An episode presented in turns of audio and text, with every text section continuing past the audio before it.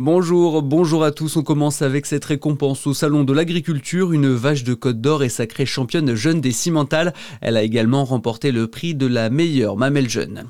Lui est très attendu par les exploitants bio au Salon de l'Agriculture. Le ministre de l'Agriculture, Marc Fesneau, doit présenter ce matin un plan pour soutenir la filière qui est en grande souffrance.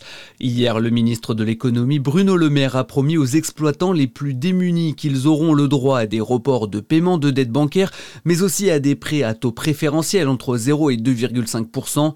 Le salon de l'agriculture qui doit également recevoir aujourd'hui la visite de Marine Le Pen, présidente du RN, mais également du communiste Fabien Roussel notamment. Dans l'actualité également, le droit à l'avortement sera-t-il inscrit dans la Constitution? C'est la question que trancheront les sénateurs cet après-midi. Le texte adopté le mois dernier par les députés doit être validé à l'identique par le Sénat pour ensuite être examiné en congrès mardi prochain.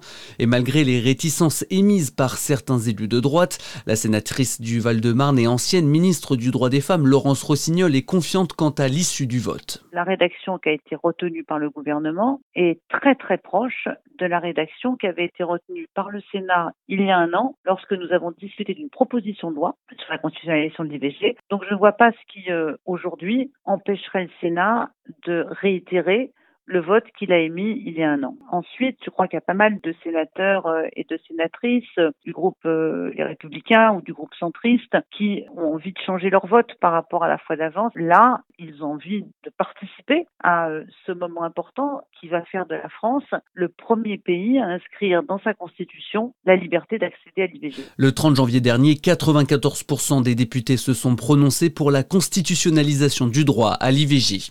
Retour chez nous et la belle histoire en Côte Côte d'Or, le dernier commerce d'un village situé à l'ouest de Dijon a été sauvé grâce à la générosité des habitants. L'établissement multiservice de Darcey avait plus de 10 000 euros d'impayés auprès de son fournisseur d'électricité. Au total, 7 000 euros ont été récoltés en un mois. La municipalité a aussi mis la main à la poche dans le cadre de la loi NOTRe.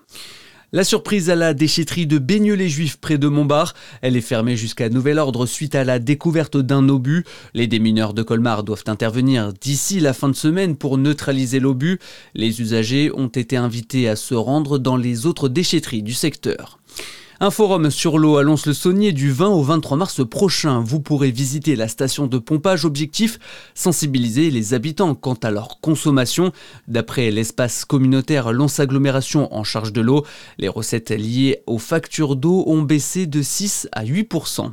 Et puis vous l'aurez sûrement remarqué, le soleil s'est fait relativement discret à Dijon. Et eh bien, lors de cet hiver 2023-2024, la ville a fait partie des territoires les moins ensoleillés du pays d'après la chaîne météo. À votre météo sur Fréquence Plus.